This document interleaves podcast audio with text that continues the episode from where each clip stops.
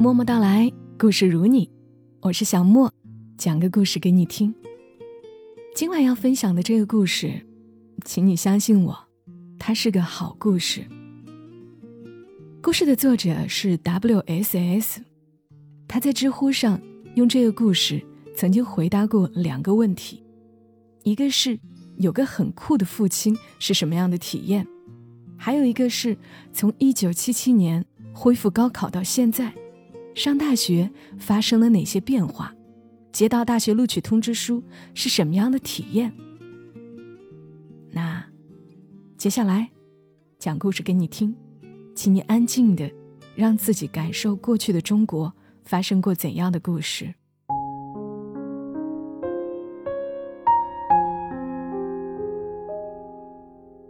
一九五八年，潺潺的赣江还是日复一日流淌。稻田里的禾苗抽出了青芒。赣南的一个小山村里，河边人家咕咕坠地一个五斤的男孩。十七岁还稚气未脱的母亲，半躺着，忐忑而疲倦地看着这个幼小生命，一手接过蓝色粗布包裹的孩子。放在了胸前，轻柔哼起客家山歌。床边精瘦的父亲反复在大腿摩挲着粗糙的手掌，颤抖着，嗫嚅的说不出话来。黑黄的面皮透出久违的红光。小男孩渐渐长大，夏天在河滩边疯跑，顶着毒热的日头。晒得像在煤灰上打了个滚儿，眉毛只剩下淡淡的影子。冬天蹑手蹑脚穿梭在田地的草堆和地洞里，寻找田鼠的踪迹。冻得皴裂的红扑扑小脸还不时挤出一团鼻涕。和矮小的母亲、精瘦的父亲不同，男孩从小就比同龄人。高壮许多。小小年纪，朗眉星目，膀阔腰圆。争抢河鱼和田鼠的光景，遇上三四个孩子联手都浑然不怵。结局往往是其他孩子们吃了败仗，哭丧着脸奔逃。得到乡亲数落的父亲赶来，抄起柴火枝要敲碎他的脑门儿。小男孩倔强地昂着头。一动也不动。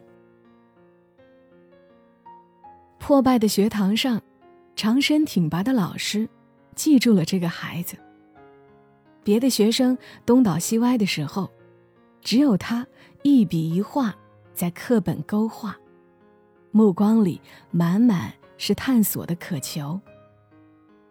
老师弯下腰抚摸他的头顶：“你叫什么名字啊？”清澈的童声回答：“我叫古牙子。”不知从何时起，叫做古牙子的小男孩，从课堂走进了老师的生活。他默默的担上水，打下柴，然后躲在教室宿舍的角落里，咬着笔头写作业。偶然抬头偷眼看一眼烧柴的老师。灶里金黄的火焰映在鼻梁上的镜片上，就像一抹早晨的初霞。再偷看一眼做饭的师母，渺渺的烟气里，粗长的辫子舞动，像河边飘扬的柳涛。饭桌上，小男孩诺诺从书包里拿出腌制的咸菜和煮熟的谷糠。老师和师母对他微笑。轻声的问：“跟你说过很多次，不要带家里的饭食，为什么还要带来呀？”小孩子抿着嘴唇说：“阿母说，读书已经麻烦你们很多，不能再食你们家的饭食。”老师微嗔：“我是拿工资的，差你这一口吗？”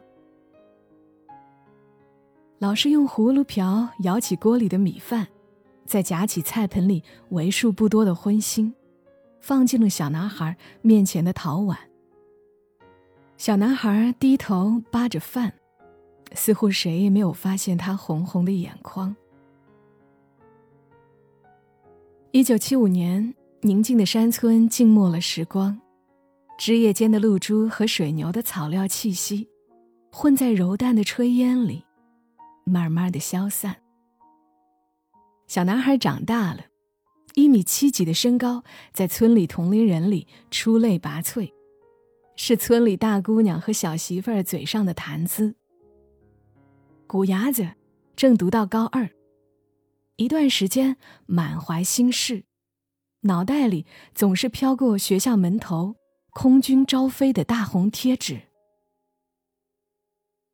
一个寻常的夜晚，已经微微驼背的精瘦父亲，点着了家里煤油灯上的碾子，半大伢子。鼓足了勇气，对父亲的背影说：“阿爸，我想去参加招飞。”父亲慢慢转过身问道：“什么是招飞啊？”“就是做开飞机的驾驶员。”半大牙子解释。父亲揉搓着手上的胭脂，闷闷的问。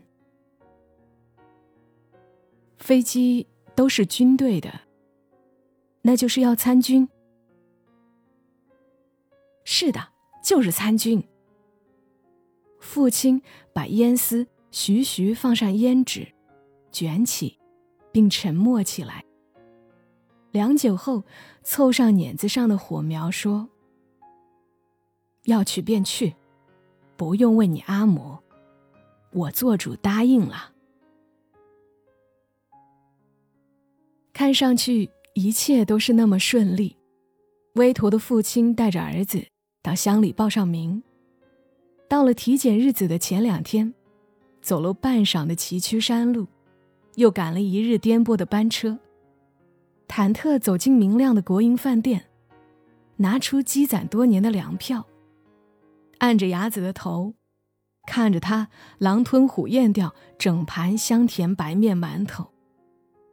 湛蓝的天色慢慢转黑。饭店的年轻的服务员不忍心赶走一身风尘仆仆的爷俩，招呼他们偷偷在杂物小屋里拼起来板凳。从蓝天白云中驾驶战斗机翱翔的梦中醒来，伢子发现身上的毯子多了一层。旁边紧紧身着粗布单衣的父亲，呼吸浅浅。凌晨的寒气刺骨，父亲两只胳膊紧紧环抱着自己的胳肢窝，蜷缩成了水草间的青虾。伢子侧头定定看着父亲，直到窗外泛起了鱼肚白。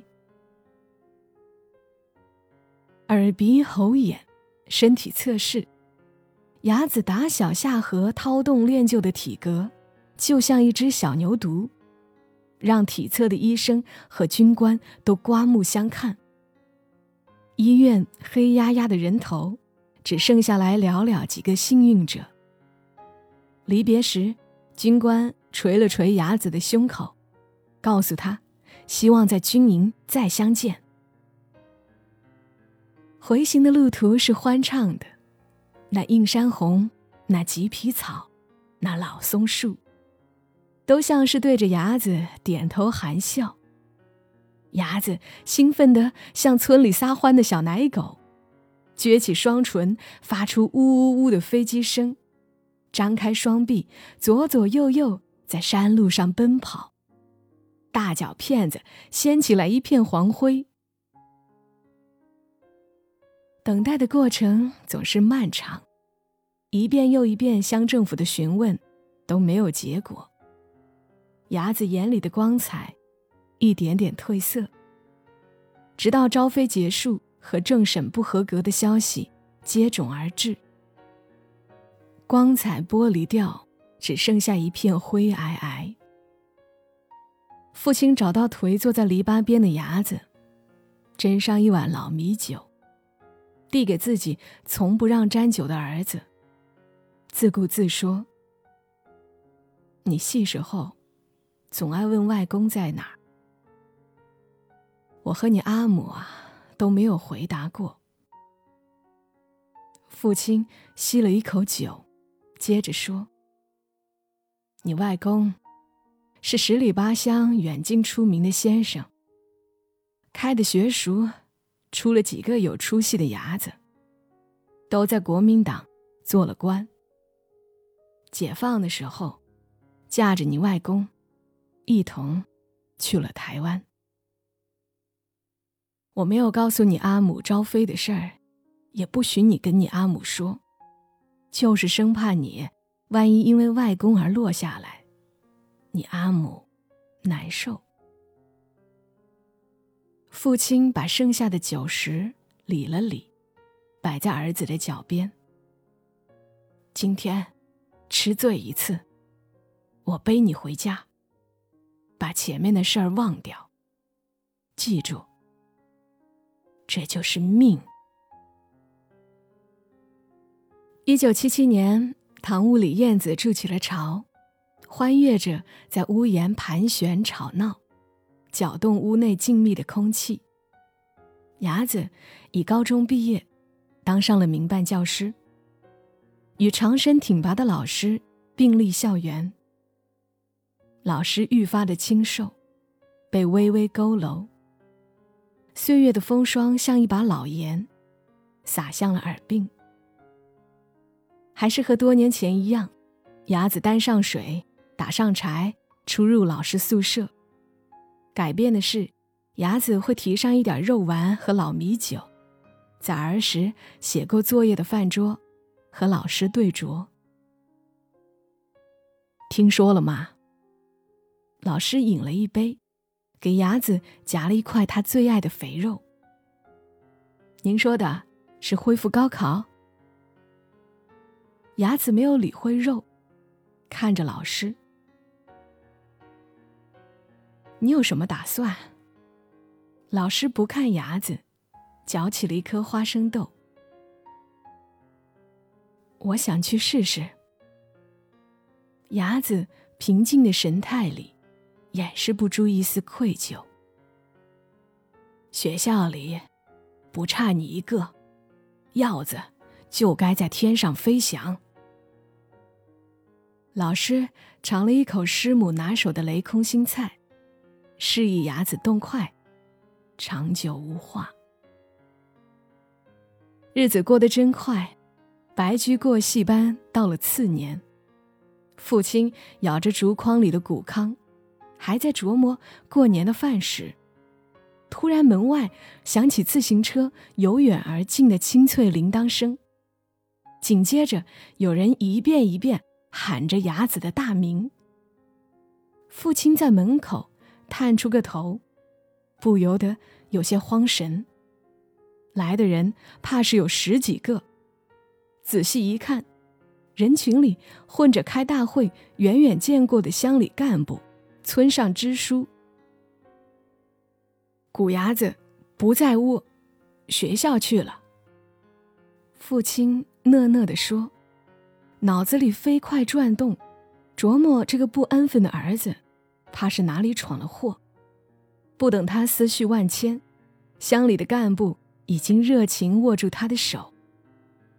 您是他父亲吧？报告给您一个天大的好消息呀！一旁穿绿色制服的邮递员连忙递上一个大大的信封：“您儿子。”被大学录取了。大学，录取。这四个字像炸雷一样轰隆隆砸在父亲的天灵盖。他死命抓着乡干部的手，平素古井无波的脸上因为激动，甚至显得有些狰狞。你刚刚说什么？乡干部面色微微一白。老人家，我说您的儿子被大学录取了，几个乡的读一个。话音未落，精瘦的父亲忽然弯腰蹲了下来，粗糙如树皮的双手死死捂住千沟万壑的面颊，浑浊的泪水从指尖不停的流溢，发出深至灵魂的呜咽。未至春节，平素无波无澜的山村却显得尤为喜庆。女人们手上做着黄旗和尖捏，七嘴八舌议论着河边人家儿子出息。村中心的广场上，父亲请来的戏班子正搭台唱戏。唢呐和锣声穿插着高亢的调门，引得台下老人如痴如醉的哼鸣，放任孩童们奔跑追逐。湖边人家里最是热闹，男人们。七手八脚绑起几只养肥的年猪，一刀子穿透了咽喉，爽朗的笑声盖过了大耳肥头的哀嚎。平日静默的祠堂里，大红粗壮的蜡烛光亮，洒满了每个角落。祖宗牌位上的繁体小楷也清晰起来。满头银发的本家主事太公，一板一眼的指挥伢子。行拜谢祖宗的大礼。站立一边的母亲，不停地擦拭眼角的泪珠。父亲则仿佛一瞬间抹平了脸上的沟壑，穿行在整个村落。遇人便打出一根庐山牌香烟，碰上恭维的便停下，咧开嘴角，露出一口的黄牙。戏班主。也是妙人，非拽着父亲上了戏台，让他端坐在太师椅上，唱了一曲《状元拜父》。台下双亲的起哄，让父亲手足无措，掏出怀里粮票、钱票，胡乱塞到小生的手里，忙不迭的落荒而逃。夜深了，乡亲们都散去。喧闹的山村渐渐沉寂下来。伢子幸福和疲惫的眩晕感还没有消退，父亲便破天荒递给他一支香烟，并亲手点上了火。一旁的母亲似哭似笑的看着伢子，眼角还带着淡淡的泪痕。考试这么大的事儿。为什么不告诉我和你阿母？父亲缓缓问。不想你和阿母为这事儿担心受怕。伢子环顾双亲，微笑着回答：“考上了就好，考上了就好。看来是真的变天了，连黑五类。”都可以堂堂正正上大学。父亲的感慨引来母亲神色一暗。以后的日子只会越来越好。伢子接过话头，柔和的目光投向母亲。煤油灯响起轻微的噼啪声，似乎也在应和。二零一八年。东湖水面波光粼粼，峻拔水杉、绚烂樱花在湖边交错，不知名的水鸟扑扇着翅膀，用指尖轻点水面，泛起一圈涟漪。历经沉浮的伢子从岗位上彻底退了下来，头发开始稀疏斑白，眉梢泛起了长丝。生活的乐趣，由图纸报表，换成了与老伴与儿子拌嘴，牵着孙子的小手接送幼儿园。每天他都会去东湖绿道走上一遭，望着湖面斑驳的倒影，不由得想起那个在河边嬉戏的少年，思念起阿爸和阿母的音容笑貌。默默的嗟叹，至亲没有来到这个时代，这个他们想象都想象不出的时代。这就是我父亲，我父亲的父亲的故事。一个很酷、很命运战争的故事。最后，是我的父亲偶得的一首《江城子》。本是赣南客家郎，得盛世，别高堂。一介布衣，千里学业忙。浔阳城上战经久，平天堑，架桥梁。结发贤妻错垂爱。李云鬓，贴花黄。行骸不羁，杜康喜穿肠。膝下儿孙园中绕，享天伦，笑无常。不知道你们听故事的时候是什么感受？我在读的时候，好几次哽咽。一个家族的历史，往往也体现了时代的变迁。我们每个人何尝不是在书写自己的故事呢？人也就这一生，没有道理不好好的活，尽情的活。这里是在喜马拉雅独家播出的《默默到来》，我是小莫，感谢你听到我，祝你今晚好梦。小莫在深圳和你说晚安。